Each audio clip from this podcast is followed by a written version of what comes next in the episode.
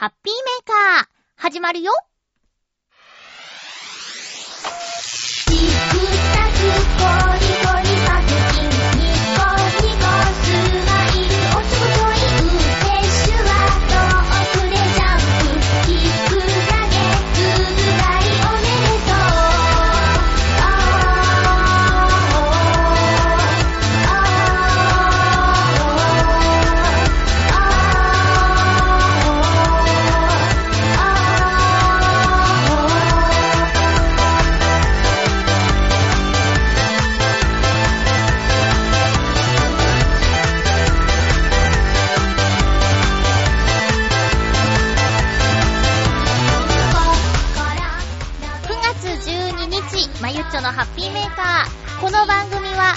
な時間を一緒に過ごしましょうというコンセプトのもと、ちょわへよ .com のサポートでお届けしております。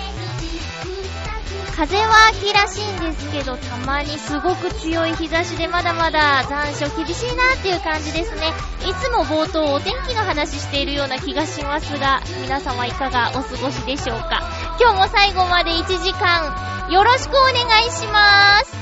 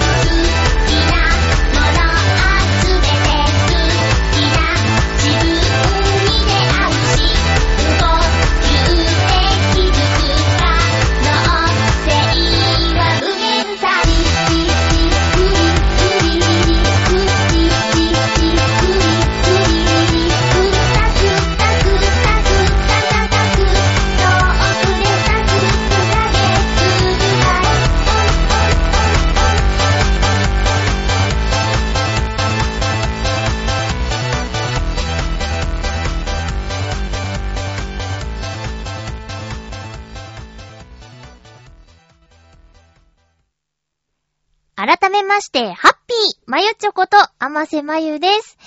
今日月曜日に収録しているんですけどね、月曜日にちょっと遠方のお仕事が入っちゃいまして、今日はそうですね、朝、朝マックをした時にアイスコーヒーを飲んで、そのまま仮眠が取れなくて、えー、取っちゃえっていう感じで今撮っています。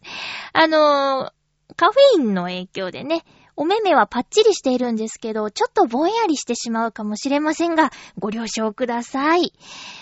月曜日はお仕事なるべく入れないでくださいってお願いしているんですけどね。まあ、たまにこういうことがあります。最初にちょっとお知らせしとこうかなと思うんですけども、えー来週はまたあの、月曜日が祝日ということで変則になりまして、金曜日に収録したいと思っております。お便りをいただける方はお早めにお願いします。すいません。たまにこういうことがあります。いつもだいたい月曜日に収録して月曜日の深夜火曜の0時ぐらいにね、えー番組を聞いていただいているんですけれども、今回はちょっと割と早めの収録になっちゃいますので、気をつけてください。よろしくお願いいたします。えーっと、9月12日の放送ということで、そういえば今日は割と面白い発表の日なのかな。まあ、スマホユーザー、特に iPhone ユーザーの方にとっては注目の日になるんでしょうか。私もちょっとあまり意識してなかったんですけど、9月12日に新しい iPhone、iPhone 8の、えー発表があるのではないか、みたいな話がありますよね。私今 iPhone 5S とかいうやつを多分、5なんとかってやつを使っていて、実は前回使っていた機種も5なんとかで、買い替えを同じものにしたんですよ。まあ、あの、サイズ感がちょうどいいなぁと思って、ちょっとちっちゃいんですけどね、いいなぁと思って、片手でかろうじて、あの、メールが打てるサイズっていうことで、十分だなぁなんて思って、で、まあ、その時点でもう7が出てたタイミング、あ、6かな ?6 が出てたタイミングだったのかな？まあ、とにかくちょっと片落ちで、まあ、ちょっと、値段も落ちてたんだっけな？まあ、どうしてだっか、5S にしたんですけどね。でも今、今の私は、えー、大きめがいいなと思っています。まあ、なんだかんだいろんなことができるようになってスマホで、まあ前からそうなんだけど、えー特に、うーん、なん、なんだろうな、本、本っていうか漫画とか、そういうのを読もうと思ったら、あと D マガジン今ちょっと、加入しようかなって考えてて、な、月500円ぐらいで、いろんな雑誌の、ま、メイメインの特集のページが読めるっていうものらしいんですけどね。全部じゃないけど、ただ、まあ本当に、その主要な雑誌の主なページだけ見れるんでも500円は安いなと思ってさ、そういうの見たいなって思った時に、あの、大きめの画面の方が見やすいんじゃないかななんて思って、もちろんこう大きく画面を広げれば文字が大きくなったりはするんだけど、うん。で、あともうほんと通話しないなっていうのが今スマホ持ってて感じてることで、通話は本当にたまにだし、iPhone 使ってて、付属品でついてくるイヤホンとマイクのセットがあれば、あのー、大きくたって関係なくおしゃべりができるので、まあ、大きい画面のがいいなって今思ってます。で、ずっとスマホは iPhone 使ってたんだけど、ちょっと Android を使ってみたことがあるんですよ。でも、やっぱり慣れてる iPhone がいいなと思って、半年ぐらいでもう iPhone に戻して、今その Android は YouTube 見たり、そのネット動画見たりするやつ、Amazon プライムの動画見たりするのに、主に使ってる。タブレットみたいに今使ってるんですけど、だからやっぱり私は Android よりも iPhone のが使いやすくなっちゃってるなーっていうのがあるので、次の iPhone 8の発表は気になるところですね。で、新しいのが出ると、また6あたりが型落ちしてくれないかな、みたいなのもあって。うん、最新にする必要はないなーって思ってるし、あと iPhone 7は、そのイヤホンジャックがないっていうのがね、難点かなーって思ってて、なんかなくしちゃうんじゃないかな、みたいな不安があって。で、どうなんですかね ?iPhone 8はその辺のユーザーの声とかを聞いて、イヤホンジャック復活とかしててくれたら、もう思い切って8にしちゃおうかななんていうのもあるんですけど、まあごめんなさい。また、iPhone ユーザーには全く興味のない話を、iPhone ユーザーじゃない方には興味のない話をしてしまいましたけども、えー、そうですね。そ、そんな日なんですよ。9月12日は。ただまあ、8が出るなんていうのは噂で、実際どうだかわかんないんですけどね。それが、この12日、今日、はっきりするっていうお話でした。えー、っと、今回はね、特にテーマトークのお便り募集をしていないので、まあその分話したいことがあるんですけど、まあさっき、あのーちょっとテレビを見ていたらね、スマップの、えー稲垣五郎さんと、香取慎吾さんと草薙剛さんが、ジャニーズ事務所を退所したんだ、みたいな話題をやっていたんですよ。で、ラジオで、えー草薙さんと香取さんが喋ってる、二人で出てるラジオがあるっていうことで、あ、そうなんだと思って初めて聞いてみたんですよ。え、タイトルがね、新強パワースプラッシュっていう、え、ベイ FM で放送している番組らしいんですけど、22年間やってんだって。すごいね。22年だって。こう、ハッピーメーカーは10、あれ ?2002 年で15、15年やってます。ははは。15年も、まあまあ、長いですけど、でも、22年やっているラジオで二人で喋ってるらしいんですけど、あのー今回その話題になってたのがね、事務所退所するにあたってっていうコメントをしたっていうのが話題になっていて、今まで特にそのことに触れないで放送を続けていたらしいのよ。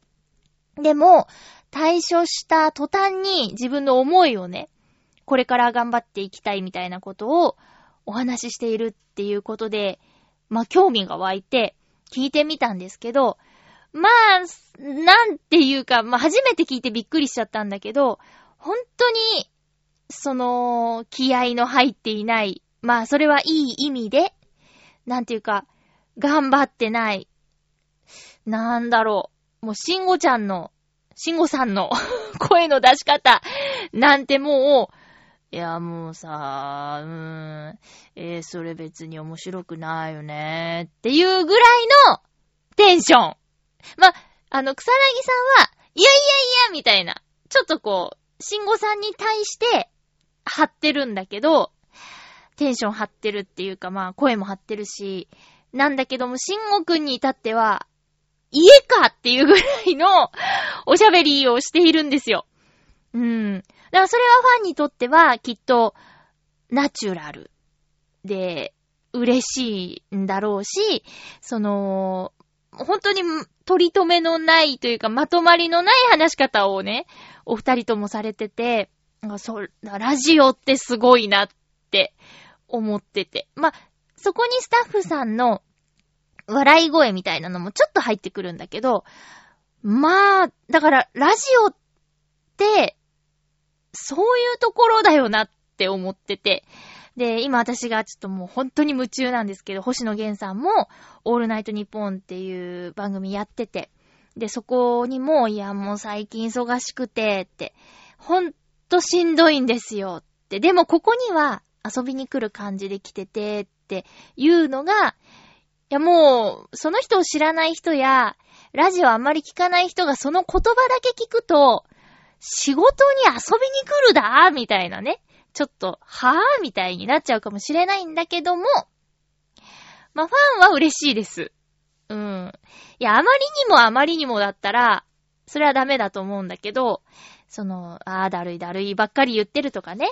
なんか本当にぼんやりして、うん、いや、どうでもいいや、みたいなテンションだったら、良くないんだけど、それがどうしていいなって思うかっていうと、あの、お便りで元気になるとかね。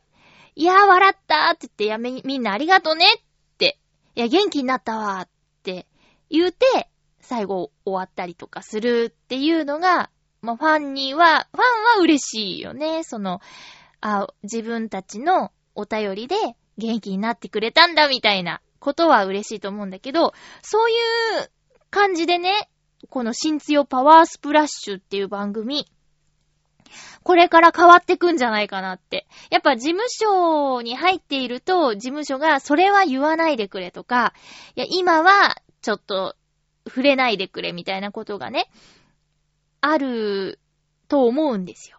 うん。でも、今それがないくて、フリーという立場になって、それを止める人がいなくって、もう自分の責任なんだけど、だから何でも言えばいいっていう話でもなくて、ただ、今までよりは、こう自由に発言ができるようになって、それは、ファンは楽しみだと思うし、これからもっとこの22年やってきた番組がね、もっと面白くなるんじゃないかなって、初めて、22年やってる番組を初めて聞いて言うのもなんだけど、なんかやっぱりラジオっていいな、ラジオってすごいなって思いました。なので、あのーまあ、うーん、その、応援しているアーティストさんやタレントさんがいる方でね、別にラジオ聞きたいわけじゃない。特にその、この間話したのは、あの、ミュージシャン、女性ミュージシャンが、あの、何々っていうラジオのゲストに出ていたよって、ファンだって聞いてたんでね、あの、お伝えしたら。いや別にフリートークは聞きたいわけじゃなくて、僕は彼女の音楽が好きなだけだからっていう人もいて、別に素をね、知りたいわけじゃないっていう方もいるんだけどもね。うん、だから、知りたければラジオを聞けばより身近に感じられるのかなーっていうのは、この今日聞いた新強パワースプラッシュという番組で、二人のお話を聞いてて、うん、特に思いました。だから稲垣吾郎さんも、あの、一人でラジオやってるらしいですけど、えー、中井くんも、木村くんも、くんって、中井さんも木村さんも、稲垣さんも、全員がラジオやってるみたいなんですけど、あの、この二人は二人で新津代の二人でやってるみたいで、やっぱり一人喋りと掛け合いでもまた変わってくるだろうから、これはね、面白いなーって思いました。です。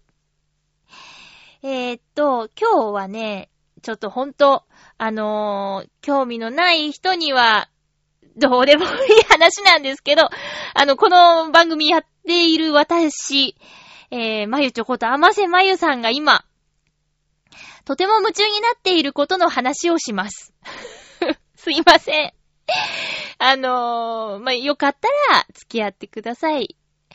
えーっと、まあ、この番組でもね、先週もね、ちょろっと匂わせたり、最近じわじわ匂わせているし、さっきも言ったんですけど、でもちょっとびっくりするぐらい、星野源さんが大好きになっちゃったんですよ。うーん。ラジオなんですけどね、それも。それもこれもラジオなんですけど、まあまあ、ラジオでどっぷり。で、もちろんドラマも見てるし、あと雑誌とかも全部買ってるわけじゃないけど、アンアンは買っちゃいましたよね。うん。あとは、その、イヤーブックっていうね、星野源さんには、ファンクラブがないんだけど、ファンクラブの代わりに1年1冊本を出すので、それを買えば、ちょっと先行チケット販売あるよ、みたいなのとか、番組観覧募集とかのお知らせメールが届くよ、みたいな本があって、それも買っちゃったり。あと、まあ、最新シングルファミリーソングはフラゲしたし、えー、ミュージックビデオ集、ミュージックツアーも買っちゃいましたし、なんか、こんなに、あのーはま、一人の人にハマってしまう行動を起こすほどっていうのは、まあ、久しぶりですね。っていう感じで。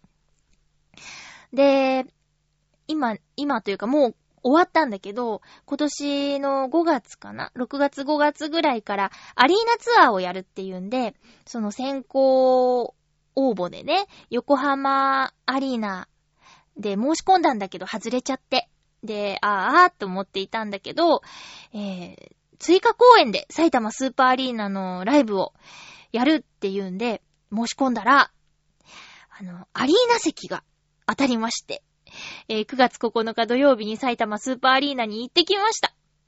もうね、申し込んだ時から、当選するかどうかわからない時から有給休暇を申請してですね、もう絶対行くぞっていう気合を入れて、えーいたところ、当選通知が来てよかったなと思ったんですけど、まあ、埼玉スーパーアリーナはキャパが広いということ、多いということで、今回3万人のお客さんが入ったという、スタジアムモードっていうね、一番お客さんが入れられる形で、客席を作ったそうです。それで、あのーね、今までのアリーナの3倍のお客さんが入ったっていうことで、当たったんだなって。ただまあ、アリーナ席ですよ。いやーね、あの、緊張しちゃいまして。うん。スタンド席はやっぱり、ね、距離があって、あと横からっていうこともあるんだけども、アリーナ席で、ほんとありがたいなぁと思って、そ、そんなね、前の方ってわけじゃないんだけど、えー前から A, B, C, D, E, F, G ぐらいまでかな、の C っていうことでね、まあ、肉眼で、表情は見えないけど、肉眼でその姿が確認できるぐらいには近くって。まあまあ、本当に良かったです。いけて。えーもちろん星野源さんのライブは初めてだったし、まあ、そもそもあんまりライブに行く方ではないんですよ。その大物ミュージシャンさんの、有名、有名ミュージシャンさんの、えーライブにはあまり行かなくて、人生でもうそんな、片手、うん、両手で足りるぐらいかな。うん。最後に行ったのはラグフェアのライブだったんですけど、いやーもう本当に、うん、満たされましたね。でな、すごいねと思ったのが、ちっちゃい子が結構いたんですよ。ちっちゃい子がいて、贅沢者めと思って、いいなぁと思って。羨ましいですね、あんなちっちゃいうちから、星野源さんのライブに行けるなんて。だ、まあ、大体お母さんと一緒にね、来てたんだけど、すごい刺激になったと思います。で、今回は、あのーギター一本で3万人の前で弾き語りをするっていうね、すごいですね。まあ、武道館で弾き語りだけのライブもやったことあるみたいなんですけど、今回3万人の前でギター1本でって、いや、すごいなって思ったし、あと、マリンバ演奏から最初始まってね、えー、YMO のカバーだったそうなんですけども、うん。いや、なんか、い、い、いろんな人にね、あのー、お芝居もやって、文章も書いて、音楽もやって、こう、どれかにしたらみたいなこと言われてきたらしいんだけど、今、すべてのジャンルで、あの、成功しているっていうか、注目をされているっていうのもすごいと思うし、私ね、あの、ライブをした経験があるとは言っても、もう、最大キャパ数、そう、四谷天窓コンフォートで60席とかですよ。で、結構ね、あの、ライブの後って、なんていうか、集中力と緊張と、あと、まあ、伝えたい、届けたいという、拙いですけども、思いがあってやった後、結構体力が減ってるんですよね。なんていうか、どっと疲れるっていうか、気持ちのいい疲労ではあるんだけど、次の日ちょっとダラダラしちゃうみたいな感じがあるの。それってやっぱり出ていってるんだろうなーって、その、エネルギー的なものをお届けしているせいか、自分の中のものは一回出ていっているっていう感覚があるんだけどね。その、60人のお客さんの前で、まあ、パンパンの場合60人のお客さんの前でやった場合もそうなっちゃうのに、あの方は、星野源さんはもう3万人の前で歌って、次の日も2日間公演があって、しかも、えー、アリーナ、埼玉スーパーアリーナ2日間やった次の日には、新しいドラマのクランクインだってラジオで言ってたんですよ。いや、すごいなーって思いました。うん。で、今回はね、あのー、初期の作品もやって、で、最近の曲、まあもちろん有名な恋という曲もね、やったりとかして、あと、最新シングル、ファミリーソングもやって、なんかもう本当にずーっと、ずーっとその星野源さんの音楽の歴史が、えー、聞けたなーって、で、尊敬する方のカバーとかやったりね。うん。あと、トークも、やっぱ面白いんですよね。で、面白いだけじゃなくて、その、震災の時どうしていたっていう話とか、なんか、考えさせられるっていうか、その人となりがわかるライブでした。ますます好きになっちゃって、あの、翌日、日曜日は、もう起きてずっとミュージックビデオツアーというね、えー、ブルーレイで買った作品をずっと見てましたね。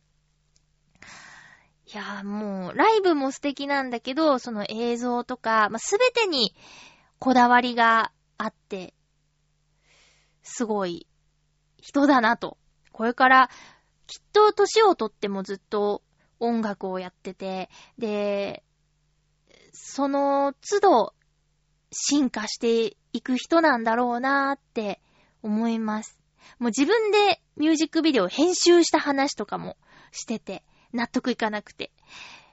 自分でやりましたっていう話もびっくりしたんだけど、まあ、こうしたいとか、表現したいものがたくさんある人なんだなって、素晴らしいな、すんばらしいなと思いました。いけてよかったです。いや、もう、そうね、私、前回のウクレレ弾き語りライブの集客、3人だから ねえ。いやー、3万人でしょ？すごい。そうね。もう3人ですよ、私。もう。頑張らないとね。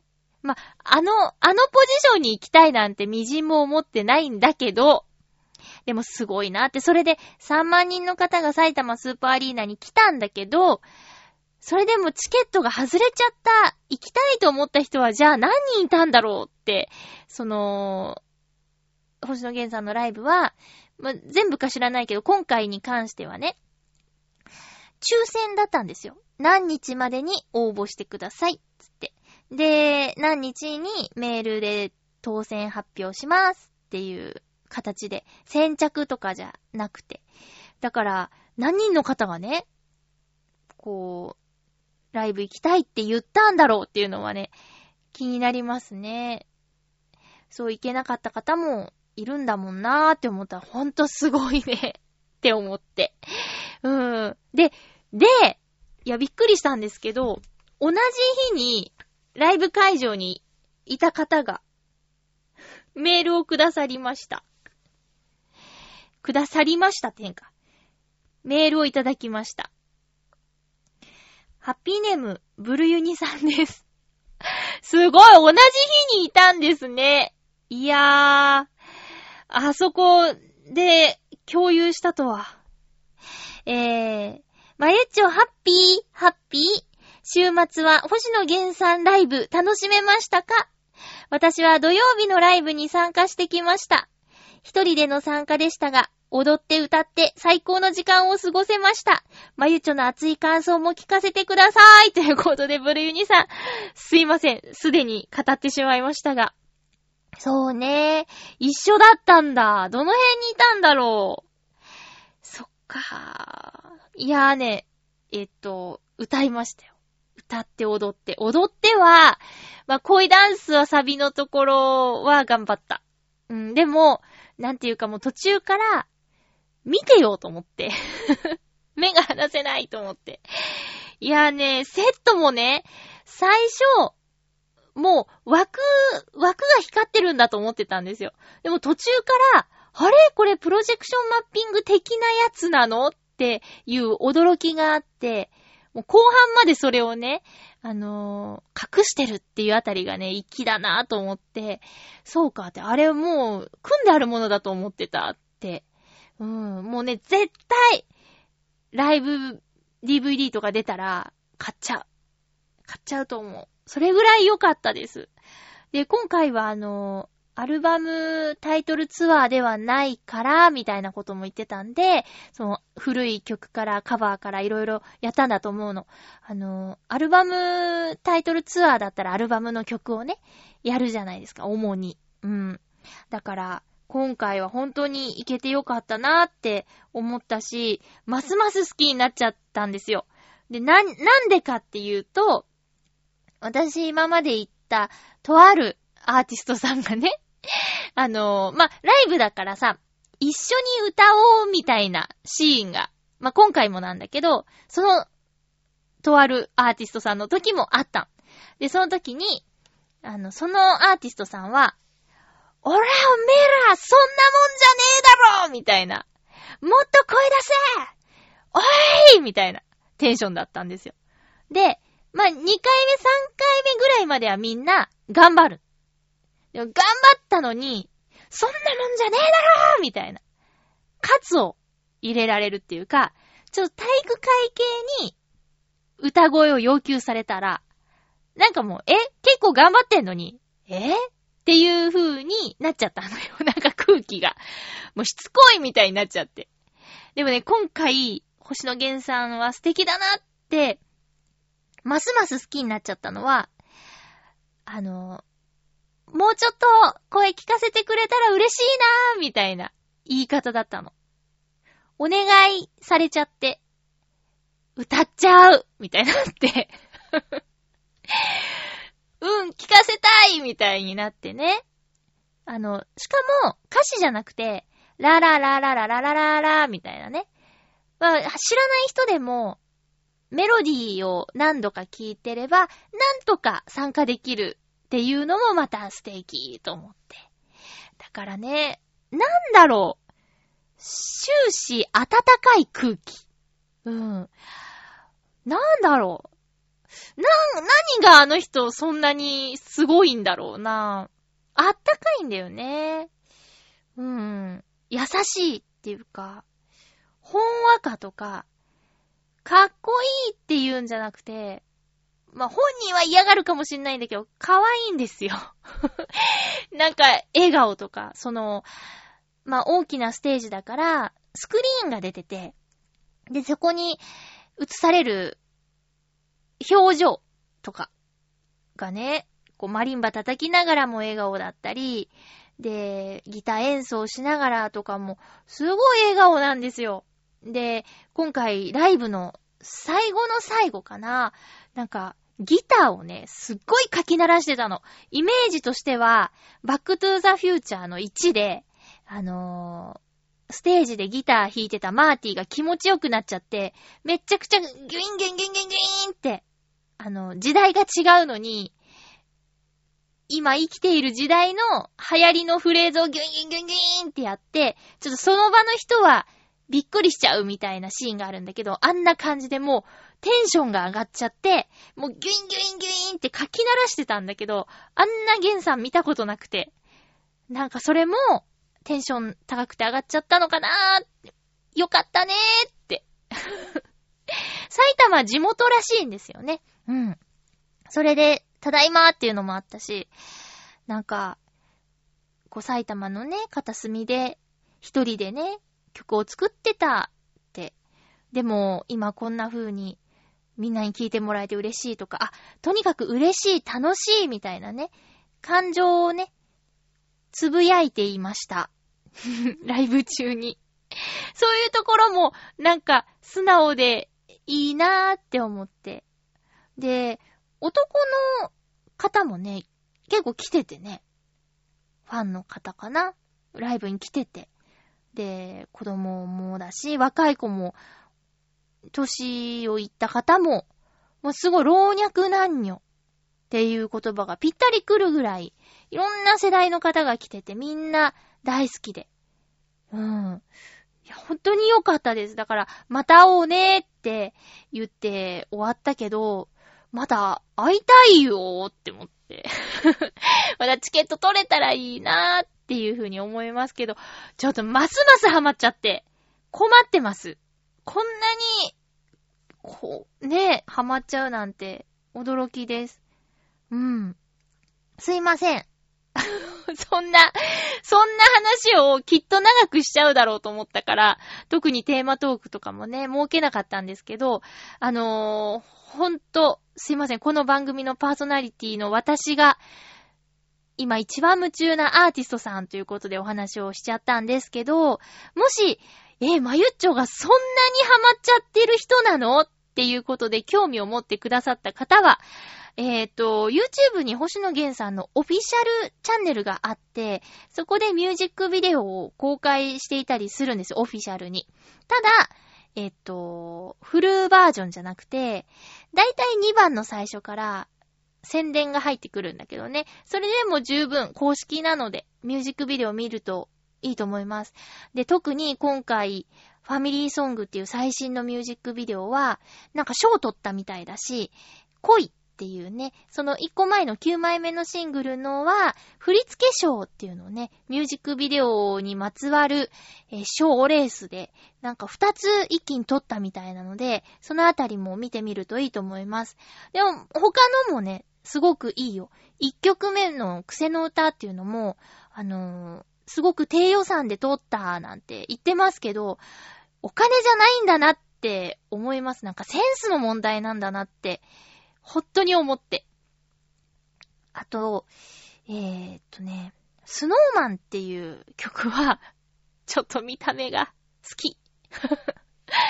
あれはなんかね、フル尺で見られるそうですよ、YouTube で。知らなかったけど。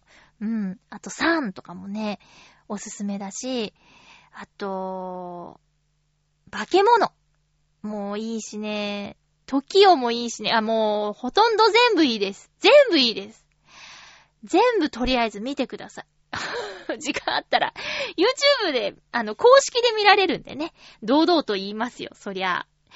ということで、すいません、長々お付き合いいただいて、こん、もう、この何年かで一番テンション上がった星野源さんのライブのお話でした。すいませんでした。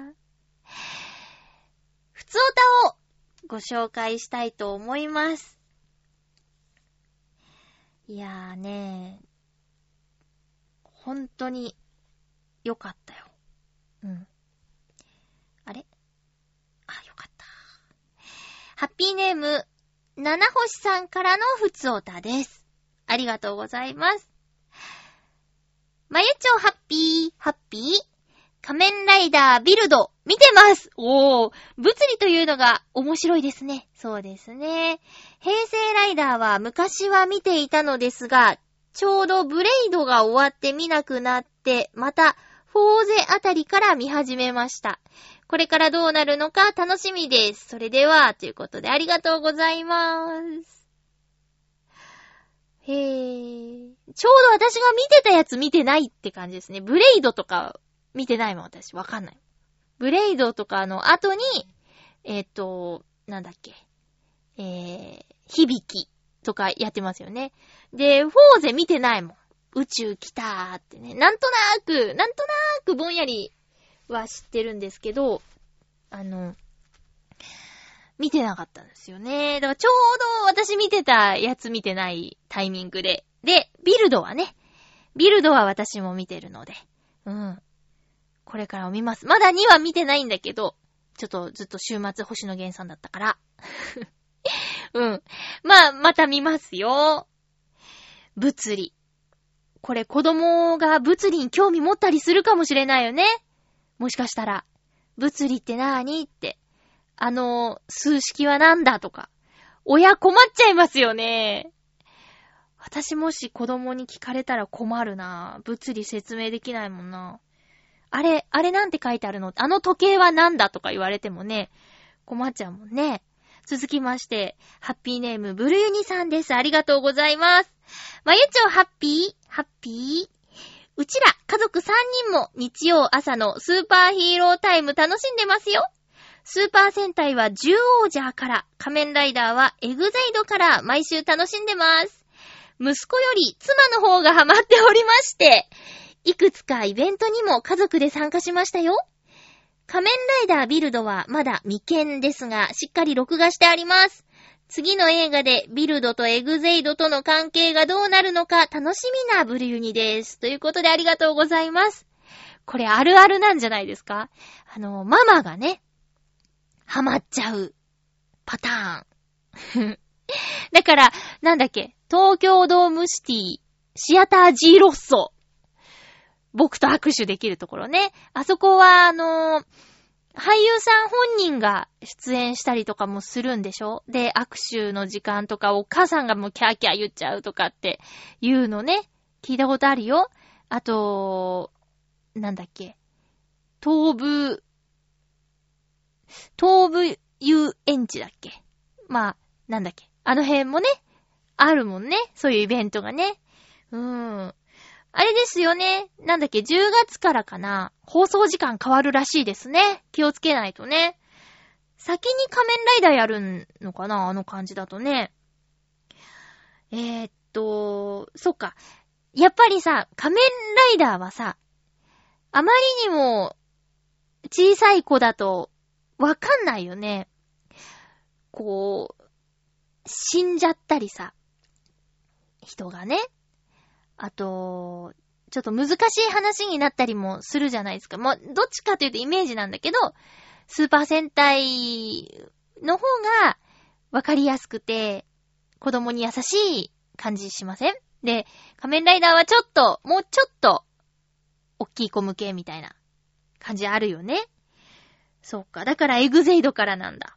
うん。獣王者って、あれ？前回のはなんだ？うーん、わかんないけど。同じタイミングかないやーもう男の子が見たら、こう、ね、変身シーンとか、ポーズとか、真似ちゃったりするんだろうなこの間あの、ミニオンズを映画館で見たとき初日だったんだけど、吹き替えで、というかまあ吹き替えしかやってなかったから吹き替えを見たんですよ。そしたら隣に子供だけで来てた、えー、グループ4人ぐらいかな、がいて、で、予告がやっぱり子供向けの作品だったり、夏休み映画の作品をやってたんだけど、まあ、劇場版のキューレンジャーとエグゼイドの、えーやってたんですよ。で、キューレンジャーが始まった時に、あのー隣で女の子が、スパーダスパーダって言って、なんかもう、コールしててね、こんな、女の子はもうすでにそういう見方をしているのかって、面白いなと思って。私が、あの、見てた頃は、そういう感じじゃなかったよ。まだなんか、イケメンさんみたいな意識は持ってなくて、見てたかな？そう、戦うかっこいいぐらいで、見た目がどうとかっていう風に今の子はもうすでに見てるのかって思いました。うん。えっ、と、テレビ版でも、もうすでに、なんだっけ、エグゼイド本編にビルドが出たりしてたよね。で、たまにあの、キューレンジャーにエグゼイド出てたりとかね。逆もあったりね。そういうお遊びが面白いよね。こう、ドラゴンボールにあられちゃん出てきちゃうみたいな、そんなやつ。コラボ。コラボ面白いですよね。ブルーニさんありがとうございます。これから、あれじゃない？あの、おもちゃ欲しいとか言われちゃうんじゃない？ねえ。パパ頑張って。ママもね、ママももう、えー、誰好きなんだろう？キューレンジャーだったら誰好き？キューレンジャーだったら、誰好きかね？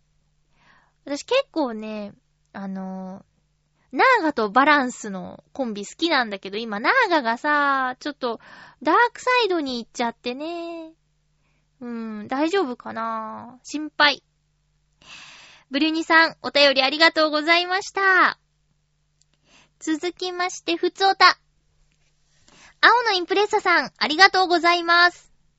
まゆちょさん、ハッピーでございます。ハッピーでございます。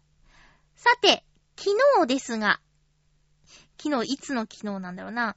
え、某超人気女性声優さんのファーストコンサートのライブ番組が見たかったのですが、ブルーレイを買うまで我慢しますぞ。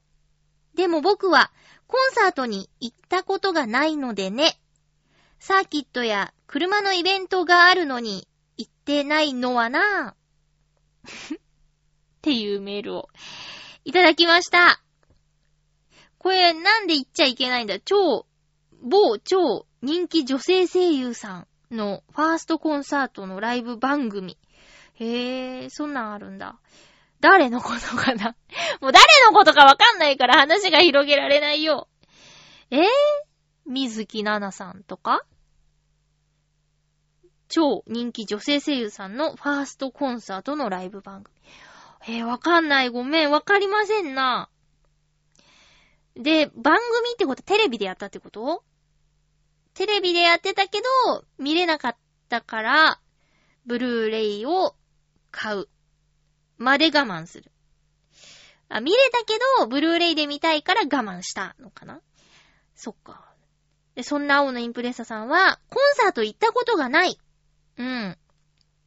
コンサート行ったことない。サーキットや車のイベントには行くけど、コンサート行ったことがないのはなぁ。っていうことちょっと難しいなぁ。難しいですぞ。うん。まあ、とにかく、その、水木奈々さん？誰？誰？のブルーレイ買うんだ。そっか。好きなんですね。声優さんも好きなんですね。車も好きだけど。うーん。誰だろう合ってる？なんかもう、超人気女性声優さんでライブやるって言ったらもう、水木奈々さんぐらいしか出てこないよ。他にも多分いらっしゃるんだと思うんだけど。なんか今パッて出てきたのは水木奈々さんだったよ。うん。え、じゃあ、そのブルーレイを買う資金をね、また貯めないとね。カメラどうなりました？カメラ。カメラ修理に出したのかな？ねえ、なんか、いろいろ出費がかさみますなぁ。しょうがないね。それを楽しみに日々のお仕事頑張ってんだもんな、きっとね。お便りありがとうございました。ごめんね、ちょっと読解能力がなくて。今回はですね、あのー私が今、ちょっと気になっているものの話をしようと思うんですけど、あの、皆さん SNS ってやってます？どれくらいやってます？何やってます？あの、私は一応、えー、Facebook、Twitter、 mixiは退会はしてないけど、あまり使ってない。で、と、ブ、ブ、ブログ？ブログ。ブログは更新できてないけどな？っていう感じなんですけど、あの最近、え、インスタやってないの？みたいに言われることがあって、で、インスタグラムをね、こう、どうしようかなって今悩んでいるんですよ。で、なんとなくのイメージなんだけど、こう、インスタグラムとツイッターとの差がわかんない。Facebook はわかります。あの、Facebook の特徴っていうのはわかる。あの、本名で基本プロフィールは自分の顔を載せなきゃいけないみたいなルールがあるよね。だから、よりちゃんと本人を出すものっていうのが Facebook のいいところであり特徴だと思うんですけど、えーっとね、Twitter と Instagram に関してはもう、インスタグラムは全くわからないんですよ。何なのか。で、Twitter は、なんて言うんかな、匿名 OK。で、うーん、炎上、みたいな。ツイッターといえば炎上、みたいなね。ことはありますよね。うん。で、インスタグラムなんだろうと思って、これずっとわからなかったんだけど、いよいよちょっとね、調べてみました。調べてみたというか、まあ、それをね、ちょっと検索して、こう、読んでみたっていうぐらいなんですけど、えー、インスタグラムとツイッターとは何か？まず。そもそも言葉は聞いたことあるけど、インスタグラムとツイッターって何？という人も多いと思います。まずはじめにそもそもインスタグラムとツイッターは何なのか何のために使うのかといったことを説明しましょう。ということでサイトお世話になります。うん。インスタアンテナさんというね、サイトを見ています。インスタグラムとは写真を投稿する SNS の一種です。ツイッターは自分の近況や思ったことを文字で発信できる SNS の一種です。この発信する行為をつぶやくと言います。SNS は私たちの生活にとても密着しています。ユーザー数をそれぞれ、それぞれ見てみると、ツイッターの国内ユーザーは約4000万人。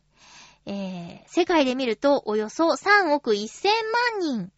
インスタグラムは国内1600万人。世界で見るとおよそ7億人います。2017年5月 ,5 月現在ということで。そうなんだ。知らなかったよ。国内は、ツイッターの方が利用者数が2007年5月現在多いんだ。国内はインスタグラムが1600万人でツイッターが4000万。ただ世界で見ると、ツイッターは3億1000万人で、インスタグラムが7億人。倍？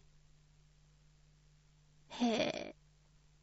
10分の1の人がやってるってこと ?70 億人とかだっけ ?35 億は男性の人数だよね。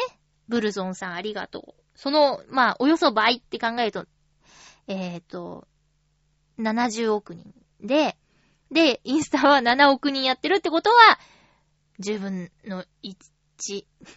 自信がないっていうね。あー、恥ずかしい。えー、これ知らなかった。そうなんだ。このようにとても多くの人が利用しています。でも要するにツイッターもインスタグラムも両方とも何かを公開発信するんでしょ？どっちでもよくないと思った人、違うんです。ここでは何が違うのかを説明していきたいと思います。うん。インスタグラムとツイッターの違い。これらを使い分けるための要因をポイントごとに見ていきたいと思います。その1、ハッシュタグ。そもそもハッシュタグとは、まず、ハッシュタグというものについて説明します。ハッシュタグとは、シャープで表されます。シャープは言葉をカテゴライズするのによく用います。シャープの使い方は、シャープの後ろに言葉をつけます。例えば、シャープ、ライブ、シャープ原宿、シャープ〇〇イベントとします。これだけでカテゴリーすることができます。これによりその投稿を見た人が、投稿者が何をしたのかを簡潔に理解できます。ほほう。情報検索にハッシュタグが便利。さらにこのハッシュタグをつけることで自分が探したい情報が探せるんです。どうするかというと自分が好きなアーティストのライブ情報を知りたかったとすれば、シャープ〇〇ライブと検索します。そうすると検索をかけたキーワードにヒットする情報を同じようにシャープ〇〇ライブとカテゴリーしている情報だけが表示されます。これにより自分が必要としている情報だけが簡潔に素早く手に入れることができます。上記で説明したハッシュタグですが、インスタグラムとツイッターでは使い方が少し異なります。へえ。ツイッターでは上記に挙げたような、シャープ原宿、シャープ〇〇ライブのように具体的にカテゴリーをする言葉を使うことが多いです。それに対し、インスタグラムでは、シャープ楽しかった、シャープのような自分の思ったことや、抽象的なことをシャープにすることが多いのです。あー、これかなんかあのーインスタグラムとツイッターを連携している人とか、フェイスブックとインスタグラムを連携している人なんだけど、そのハッシュタグの後の言葉がやたら長い人とか、そうそう、この感情的なことをね、書いてる人とかいるんだけど、あ、これインスタグラムの特徴なんだ。へー。インスタグラムでは思ったことを自由に表現するのに適していると言えます。ほう。えー、写真。インスタグラムとツイッターでは両方とも写真を投稿することができますが、使い方少し違います。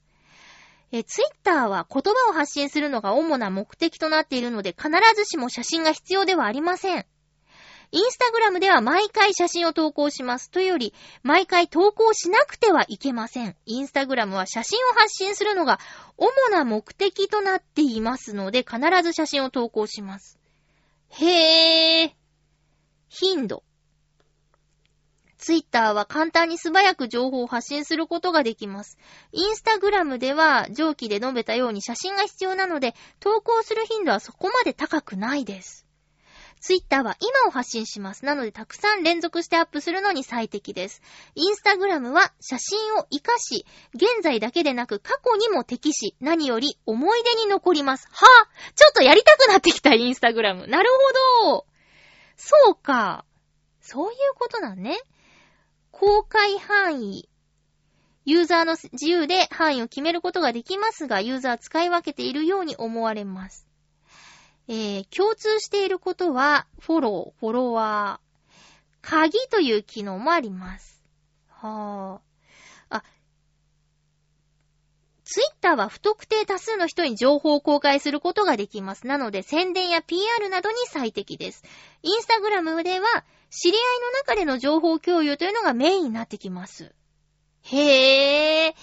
ちょっと分かってきた。差が分かってきた。ほほーい。へぇー。ツイッターでは広く浅く、インスタグラで、インスタグラムでは狭く深く情報公開するのに適しています。と。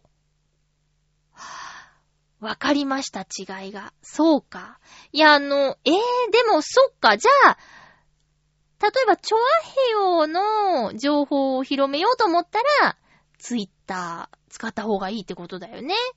で、こうハピメーカーやってます的なことだったら、ツイッターの方がいいってことだよね。で、さらに、知りたいよっていう方はインスタグラムをフォローしてくださいねっていうことなんかね。さあ、プライベートはインスタグラムとかでもいいんだなってことはね。そうか。ふーん、そうなんだ。ちょ、ちょっとわかってきたよ。うん。わかりました。なるほど。皆さんはやってます？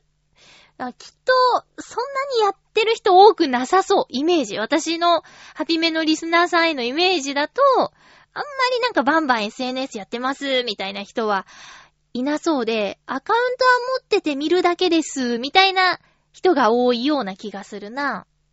まあ、便利な世の中だし、いくらでも、みんな、みんな、誰でもアーティストになれちゃうよね。こう自分の作ったものとかさ、作った料理とかさ、なんか音楽とかもさ、発信しようと思えばできるし、閉じこもっちゃえば、全然一人で楽しんだっていう人はそれで全く問題ないしね。そうか、自由ですね。自由はいいとこもあるんだけど怖いとこもあるからほんと使い方次第だと思います。すいません、今日なんか勝手にダラダラ喋っちゃうハッピーメーカーでしたけども、たまにはこんなのもいいかな。